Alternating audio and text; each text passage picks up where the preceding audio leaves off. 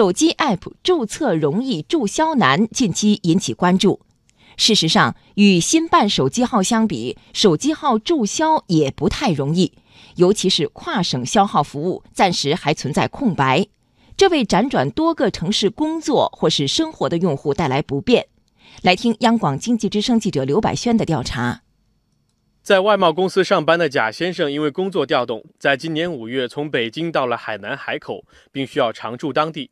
于是他打算注销自己现在的北京联通号，新办一个当地的联通号。但在注销的过程中遇到了麻烦，联通的客服就告诉我说：“你的手机号因为是北京的手机号，海南他管不了，这个必须本人持身份证到北京的营业厅才能够把这个手机卡注销掉。”然而，从海口回到北京，时间和经济成本都难以承担。进一步询问下，联通客服在电话中又为贾先生提供了另外一种跨省销户的方式。身份证原件要寄回去啊，复印件都不可以。寄回去之后呢，让你的朋友拿着你的身份证原件到北京的营业厅才可以办理销户。在贾先生看来，这种方式仍要人工去办，只不过是让朋友代劳。另外，身份证有一段时间不在手边，也可能为日常生活带来不便。事实上，跨省销户难并不只是中国联通一家。北京移动客服人员告诉记者。咱北京移动号在外地现在没有快区销号服务，注销的话，这个是需要回到北京当店进行销户的。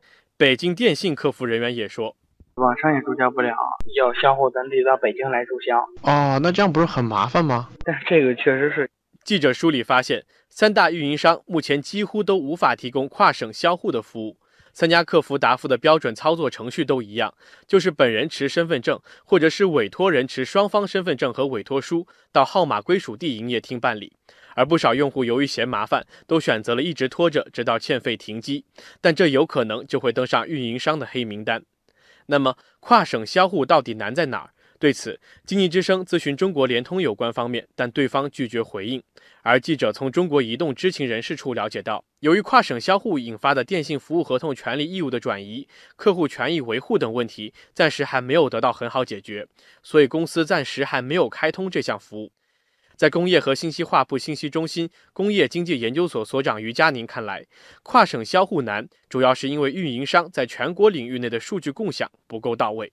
因为呢，以前电信网络它实际上是有很多的小的本地网，也就是区域网络构成的。然后全国的这种大网是把各个区域网络连通起来，所以呢，它的管理机制还是按照这种区域网络进行管理，包括一些比如说用户信息管理、业务数据的管理。所以呢，它在跨网络之间的一些对于用户设立和注销等等一些业务呢，它的数据没有完全打通。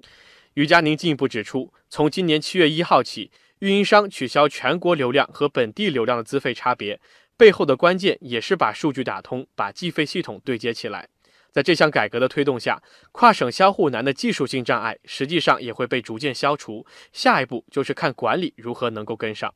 贾先生认为，运营商可以建立互联网加，让跨省销户不再难。现在这个网络这么发达，我们在这个网上营业厅里上传这个身份证照片，你视频认证都可以嘛？北京市中文律师事务所合伙人杨青春律师则指出，运营商呢应该更多的从方便消费者的角度考虑处理这个问题，让信息多跑路，让消费者呢少跑腿。